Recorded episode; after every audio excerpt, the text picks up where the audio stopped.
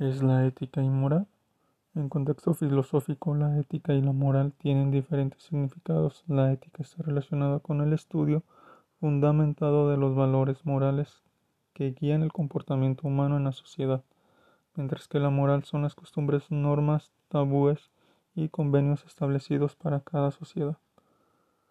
La relación entre la moral, entre la ética y la moral estriba que ambas son responsables de la construcción en base que guiará a la conducta del hombre determinando su carácter, su altruismo y sus virtudes, y de enseñar de manera de actuar comportando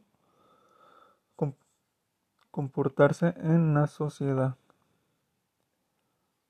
Que ambas palabras pueden relacionarse remiten conceptos diferentes,